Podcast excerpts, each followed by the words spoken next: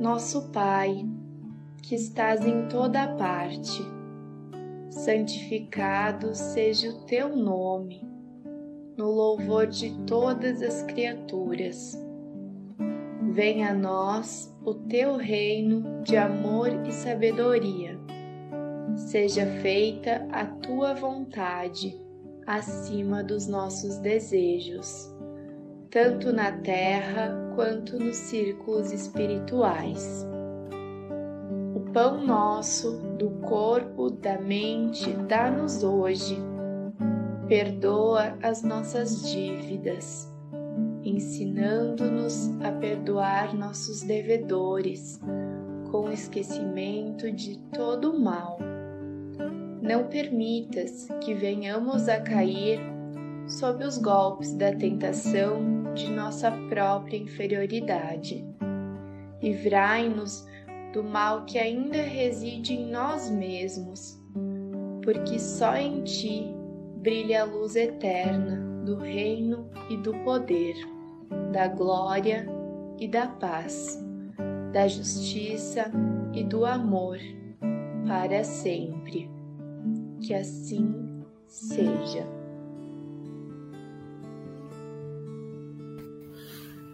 Boa noite a todos. Sejam bem-vindos à Sociedade Espírita Seara de Luz para mais uma quarta-feira de orações. É sempre muito bom estar aqui, que a gente possa trocar ideias, né? Com, amigos, pessoas com ideais parecidos. Vamos dar então boa noite para o pessoal da internet, que é aquele que nós não vemos. Enquanto isso, e depois eu quero conhecer mais alguém hoje. Vamos fazer um trato. Se eu me lembrar dos nomes dos últimos que eu conheci, eu tenho direito a conhecer pelo menos mais dois hoje. Combinado? Aqui, no, aqui na Seara. Então, na internet, nós temos a nossa amiga Érica, lá da Feliz. Seja bem-vinda. Suelce, aqui de São Marcos. Neiva, boa noite também aqui de São Marcos. O Rogério, Rogério também é um grande colaborador. Semana passada eu agradeci ao Luiz e à Maria pela música de abertura e pela voz do Pai Nosso. E hoje eu quero esqueci do Rogério semana passada. Como que eu pude fazer isso, né, Rogério? E então Rogério é um grande amigo e, e sempre está aí nos ajudando a fazendo as coisas para nós na questão de informática. Rogério é muito prestativo, além de ser um bom amigo também. Então, um grande abraço ao Rogério, aqui de São Marcos. Ivana, tava com saudades de ti, Ivana. Quanto tempo? Seja bem-vinda, Baiana. Graziela, um abraço para a Graziela, para o seu pai, para sua mãe, o Henrique e a Suzana. É bom a gente ir exercitando gravar os nomes, que daí a gente não cai no Alzheimer. Hoje em dia o Alzheimer está pegando. Bem-vinda, Grazi. Fátima também está aí, seja bem-vinda. Fátima, tua aluna, né, Mari? Da segunda-feira. Grace, bem-vinda também, Grace. Olha só quanta gente, pessoal, que já está conhecendo essa filosofia do Evangelho no lar e quem sabe já praticando na sua casa, né? Que é uma escola para a gente praticar. Nas escolas de hoje, na política e na educação, a gente não tá, tá perdido um pouco essa esse ensino da boa moral, da gente praticar coisas boas, pensar em coisas boas. Aqui é uma escola onde a gente revive esses ensinamentos.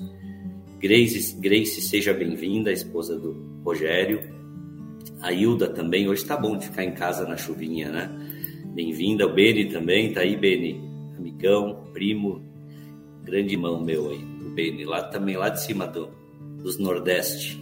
Olha como a gente afina horizontes, né? A Suzana, ô Suzy, olha a Suzy aí, ó, apareceu aqui na internet a Suzy. Seja bem-vinda, Suzy, saudades. O Léo tá aí também, Sueli, ó, a Sueli tá aí. Falo aí porque ela é nossa colega aqui, o pessoal aí todo vibra quando eu falo. E o Rogério mandou uns, uns bonequinhos, uns coraçõezinhos. A internet tá cheia de gente. Sejam bem-vindos, então, pessoal da internet. E hoje o título do nosso assunto vai ser A lição essencial. Hoje eu não deixei os livros aqui que eu gosto de deixar para incentivar vocês a lerem, mas eu tirei de um livro também, é uma história. O, o Felipe, ele não está por aí, não vi ele, mas ele adora as historinhas quando eu trago história para as quartas-feiras. E as últimas pessoas que eu aprendi o nome estão lá atrás hoje, né? É, a Janaína, o Senair, é isso, né? Difícil esse nome de lembrar, lembrei. E a Elisete. Então eu tenho direito a mais dois nomes. Vamos, vamos começar aqui pela frente, que eu não conheço essa galera aí. Deixa eu ver. Essa primeira aqui, eu não, não sei o nome, eu já conheço. Você está sempre por aí, né? Como é que é o seu nome? Sinara? Sinara. E, e vamos pegar, não vamos deixar o casal sozinho ali. Vamos pegar os dois, então vamos pegar três hoje. Como é que é o teu nome? Vanessa. Vanessa. E o? Manuel. Então a Sinara, Vanessa e Manuel. Semana que semana que vem. Eu, eu até vou fazer um questionamento. Vocês virem que vocês veem assim, o pessoal acha às vezes que é um pouco perda de tempo a gente ficar ali cumprimentando e fica enrolando o tempo, passando, né? Vamos direto aos. Eu acho que esse é o mal da humanidade hoje, é ir direto aos. Porque nós nos reunimos muitas vezes para rezar, para orar e nós nem nos conhecemos. Quer dizer que se nós já geramos boa energia não se conhecendo, imagina se a gente começa a se conhecer, pelo menos pelo nome. Olha só que legal que fica, vai formando uma família cada vez mais forte. Todos nós somos uma família e nesse momento estamos disputando o mesmo ideal aqui, estamos trabalhando no mesmo ideal. Então é isso aí, gente. Todos bem-vindos e vamos ao, ao que interessa. O assunto de hoje, então, eu retirei do livro Jesus no Lar. Esse livro eu já contei para vocês. É um livro que conta histórias de quando Jesus fazia o evangelho no lar, se reunia com seus apóstolos na casa de Simão Pedro para discutir assuntos de grande relevância. Aliás, foi lá que Jesus começou a ensinar que quando nós nos reunimos entre amigos, não precisa só falar besteira, gente, ou assuntos de trivialidade sem importância. Nós podemos também fundamentar a nossa conversa em assuntos que têm alguma importância. E como é que a gente sabe disso? Onde é que está escrito tudo isso? Em que qual foi o pesquisador que descobriu que Jesus se reunia na casa de Simão Pedro? Às vezes vem esse questionamento. Foi pela psicografia, foi um espírito que ditou para Francisco Cândido Xavier. O nome do espírito era Neio Lúcio. Então tem várias histórias nesse livro da reunião de Jesus com seus discípulos, seus apóstolos, onde eles ele contava, mas geralmente eles chegavam com um problema para Jesus e ele contava uma história para embasar aquele problema. E que eu acho muito interessante. A história de hoje, então, é a lição essencial. Do, a lição do essencial. Vamos ver então. A história diz o seguinte: Estavam lá reunidos entre Jesus e seus discípulos, quando as coisas essenciais, comentando coisas essenciais ao bem-estar, quando Jesus assumiu a direção dos pensamentos e colocou. Estavam discutindo sobre o que é, o que faz a gente viver no bem-estar. Na realidade, eles estavam discutindo sobre felicidade, a felicidade. E hoje é um, um assunto muito interessante porque a felicidade parece que foge dos nossos dedos, foge das nossas mãos assim de uma forma tão, tão fácil. E onde será que está o problema dessa felicidade que não quer parar na nossa casa? E aí Jesus, os, os discípulos trouxeram essa dúvida e Jesus disse o seguinte: é indispensável que a criatura, nós, entenda a própria felicidade para que não se transforme, ao perdê-la, em triste fantasma de lamentação.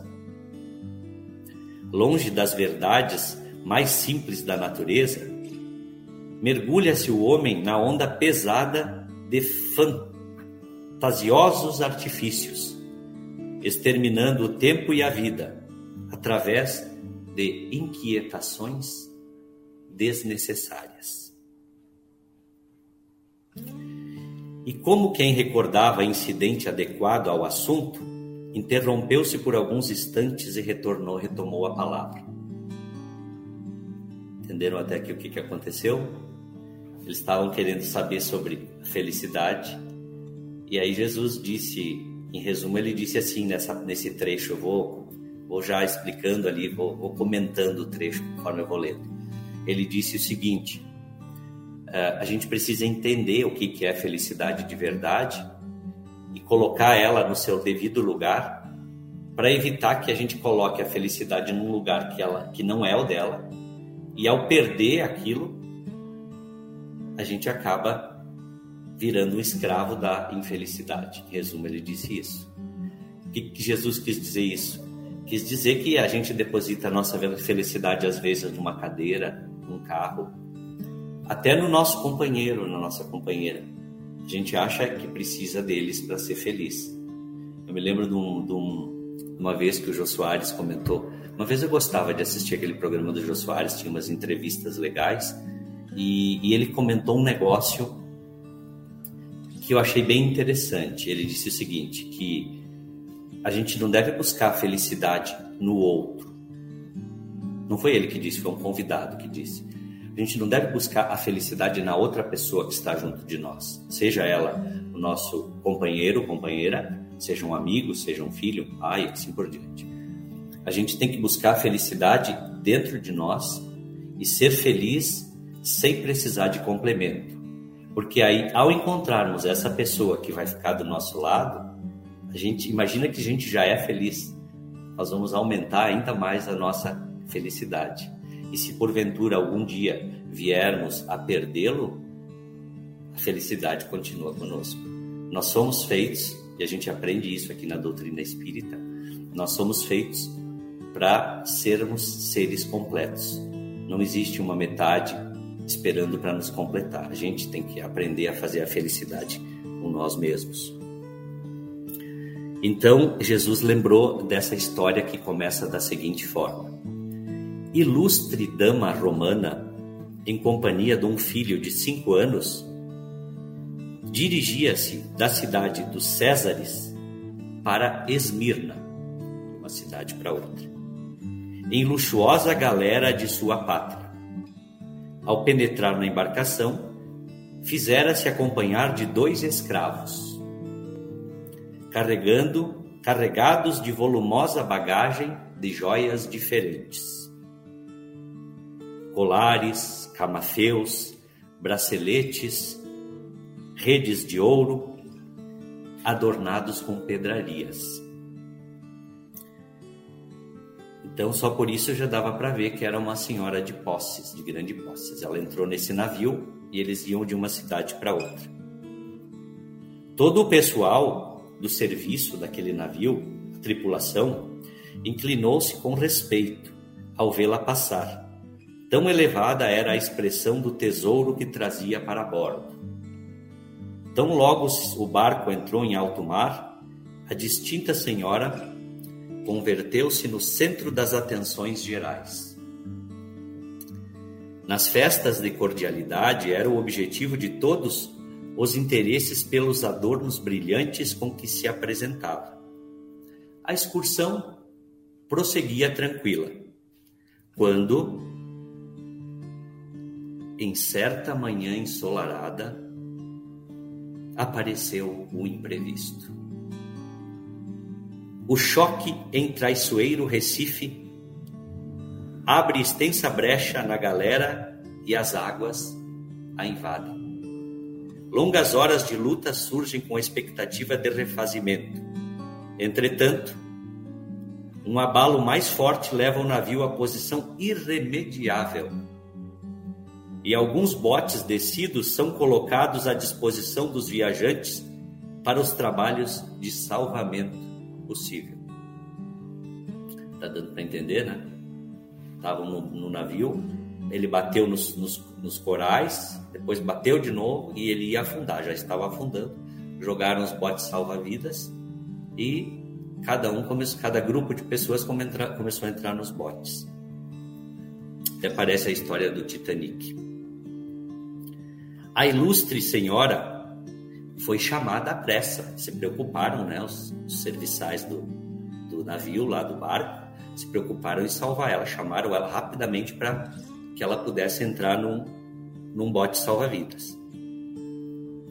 O comandante calculava a chegada ao próximo porto em dois dias de viagem arriscada, isso pelos botes, na hipótese de ventos favoráveis.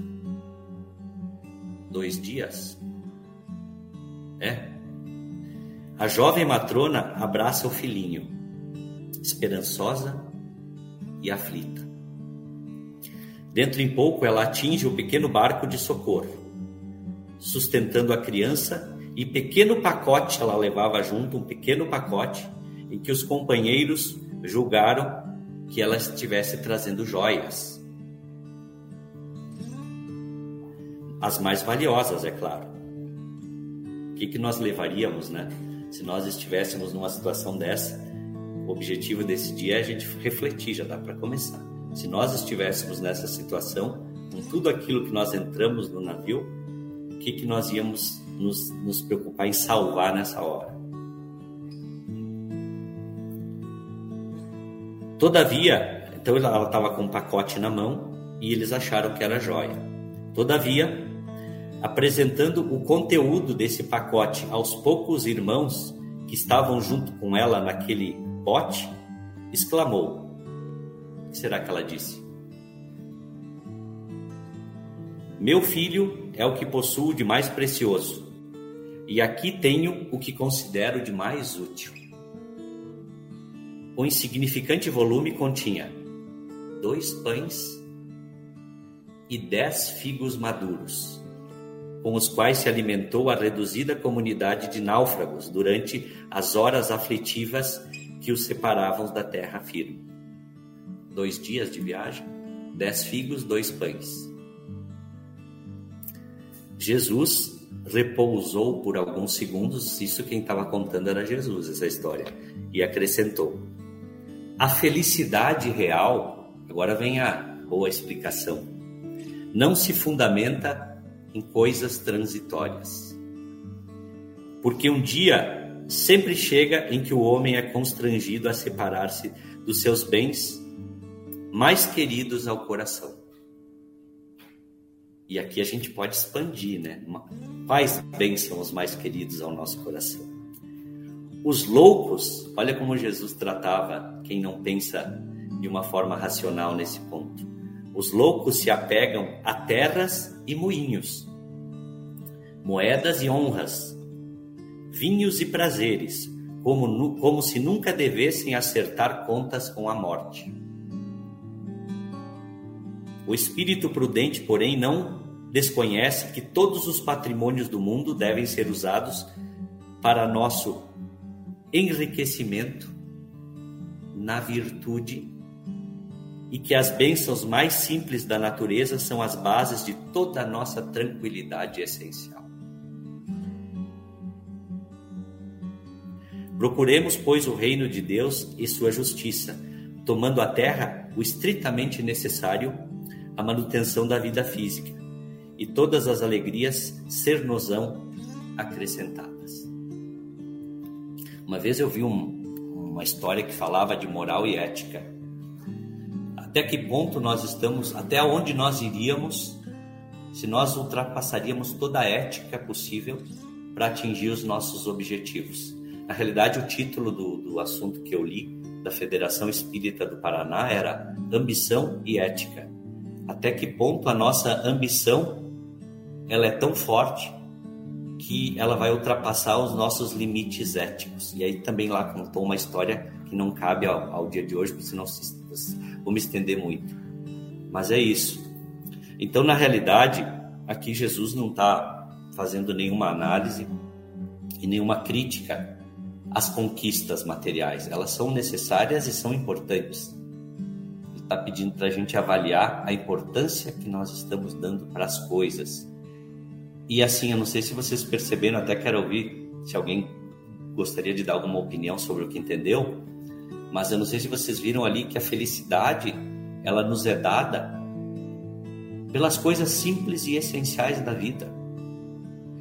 E hoje, pelo que a gente percebe, as pessoas estão tão frenéticas e parece que as coisas já não são mais suficientes, querem mais.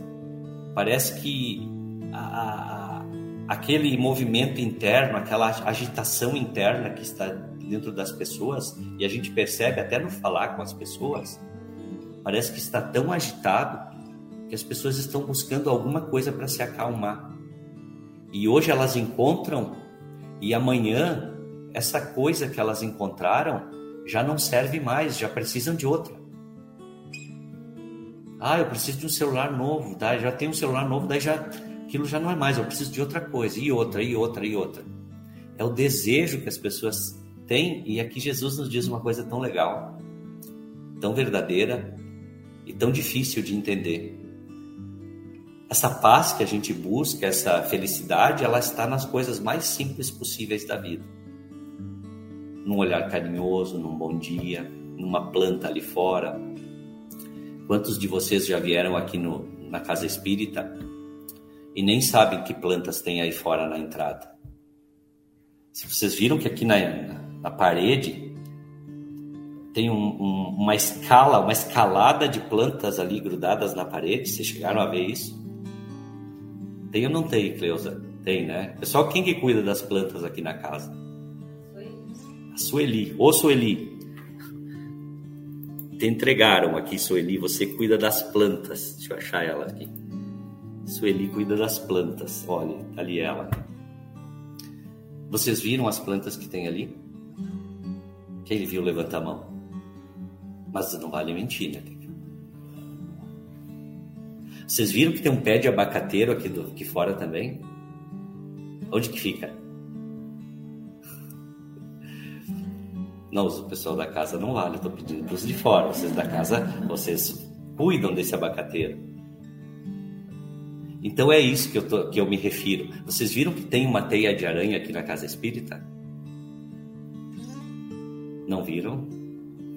Agora é para os da casa, vocês não viram essa teia. Então vocês procurem e verifiquem a aranha que tem ali para vocês verem que bonitinha que ela é. Então é isso que eu estou dizendo. Eu estou fazendo uma brincadeira, mas é isso. Essa é a verdade. A gente olha para um quadro na casa, às vezes na parede e nem vê o que, tá, que tem no quadro. Né? A gente não, não percebe os detalhes. E é nesses detalhes que a vida nos mostra a beleza que ela tem, a grandiosidade. A gente não precisa todo, todo dia trocar de coisa, fazer coisas diferentes. Mas para isso, nós precisamos dedicar um pouco do nosso tempo para leitura, para conhecer bons livros, para conhecer bons autores, para discutir assuntos legais, se reunir aqui, que nem nós fazemos, para discutir isso, para poder refletir. Nós temos que nos dedicar, dar um pouquinho desse tempo para fazer reflexão, para a gente poder evoluir. façam essa experiência, exercitem mais a experiência de ouvir o outro. Às vezes a gente quer assistir um programa de televisão e nem dá atenção para escutar as necessidades do outro. Olha que coisa legal a empatia de poder ficar na frente de uma pessoa e escutar, conhecer ela por dentro. Eu convivo com vários aqui dentro. Tem a minha esposa, tem a minha filha, mas eu conheço ela, por exemplo, as que convivem comigo, eu conheço elas a cada dia que passa. A cada, a cada treta que aparece de casa para a gente resolver, a gente conhece uma coisa diferente. Os, a, a, maioria das pessoas não presta atenção, né? Os medos, os, os defeitos. Que, a gente descobre defeito dos outros não para apontar, só para a gente aprender e ver se a gente não tem os mesmos. Os defeitos que os outros têm as qualidades que as pessoas têm. Detalhes, esses detalhes que a gente precisa aprender. E se a gente for mais longe ainda, a gente precisa aprender esses detalhes de nós mesmos. Eu acho que nós, já dizia Sócrates, né? Conhece-te a ti mesmo. Esses detalhes, acho que nós não nos conhecemos de verdade. A gente tem medos, mas a gente sente o medo e não tenta entender por que aquele medo aparece para gente. Então só aí já vale muito. O autodescobrimento, se conhecer. Tem tanta coisa para a gente discutir sobre a felicidade, né? É isso. Simples assim. Alguém gostaria de refletir sobre algo que eu falei hoje, que de repente eu não falei e gostaria de, de colocar ali, que, que notou na história que tinha tal assunto? Eu falei só uma coisinha da história, né? Alguém se tocou de algum assunto? É assim mesmo, pode participar. O pessoal da internet. Ó, chegou a Paloma ali. Boa noite, Paloma. Passo para você também.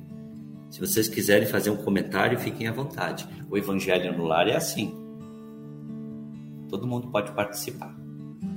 E uma coisa interessante que eu acho que a gente pode levar para casa hoje do Evangelho no Lar, essa reunião que a gente faz, é que não é o momento das críticas. É proibido criticar no Evangelho no lar. Não pode falar que a definição foi errada, que, foi feio isso que tu falou, que foi bonito, porque é um momento onde a gente pode se expressar. Se nem nesse momento nós temos condição de nos expressarmos sem ser criticado ou julgado, então, onde é que nós vamos encontrar a liberdade verdadeira? O Evangelho no Lar é o momento dos sonhos. É aquele que pode colocar a tua opinião e o outro observa, analisa, pensa se concorda, se não concorda, mas deixa ele pensar, porque ele também tem o direito de ser assim. Mariane está quase falando. Vou parar, senão a Mariane fala hoje. Então é isso, gente. Agora eu vou, então, além do, do evangelho, eu sempre gosto de trabalhar um pouco com preces, né? Agora chegou o momento de nós fazer a prece final, então, e encerrar as atividades com o pessoal da internet, deixar eles, deixar eles irem para casa. E, e a prece, ela pode ser feita, a prece na realidade é uma conversa, é uma oração. Ela pode ser um pedido, que geralmente a gente faz quando fechamos os olhos na hora do passe aqui ela pode ser um agradecimento, que é uma coisa que dificilmente a gente faz, pedir a gente sabe, agradecer é mais difícil. E ela pode ser um louvor. Talvez essa do louvor seja a parte mais difícil de entender o que é fazer uma prece de louvor. Quando eu trago preces prontas aqui que eu leio, não é porque tem que ler essa prece só lendo essa prece que Deus vai me ajudar. Não. É um modelo que eu trago para vocês verem o que, é uma prece de louvor, o que, é uma prece de, de pedido, o que é uma prece de agradecimento. E hoje eu trouxe uma prece de agradecimento. A gente precisa entender o que, que eu vou ler. Vocês podem pegar essas palavras e montar a prece de agradecimento de vocês, que pode ser bem simples. Pode ser assim: Deus, muito obrigado por tudo que deu na minha vida. Mas às vezes a gente gosta de falar: Deus, obrigado, obrigado por tudo aquele que sempre briga comigo, não brigou comigo essa semana. Ah, eu tentei ir bem numa prova, eu fui bem numa prova. Eu estava tentando fazer amizade lá, não brigar mais com tal pessoa, conseguir. Isso é agradecimento. Então a oração final. Deixa eu ver se o pessoal da está tudo certo. É a prece número 29 do Evangelho segundo o Espiritismo, que diz o seguinte: quem quiser fechar os olhos. Também a pessoa pergunta por que, que a gente fecha os olhos, tanto faz, se quiser deixar aberto ou fechar, cada um faz como quer. É que às vezes, fechando os olhos, a gente se concentra melhor. Quem tem a clarividência até enxerga do outro lado, quando fecha os olhos, fica mais fácil, não, não desconcentra. Então vamos lá. Prece número 29 é uma prece de agradecimento. Deus, infinitamente bom, que o teu nome seja bendito pelos benefícios que me has concedido.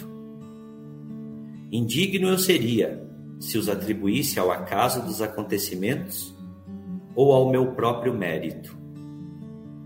Bons espíritos, que fostes os executores das vontades de Deus, agradeço-vos e especialmente a ti, meu anjo guardião Afastai de mim a ideia de orgulhar-me do que recebi e de não aproveitar somente para o bem. Que assim seja.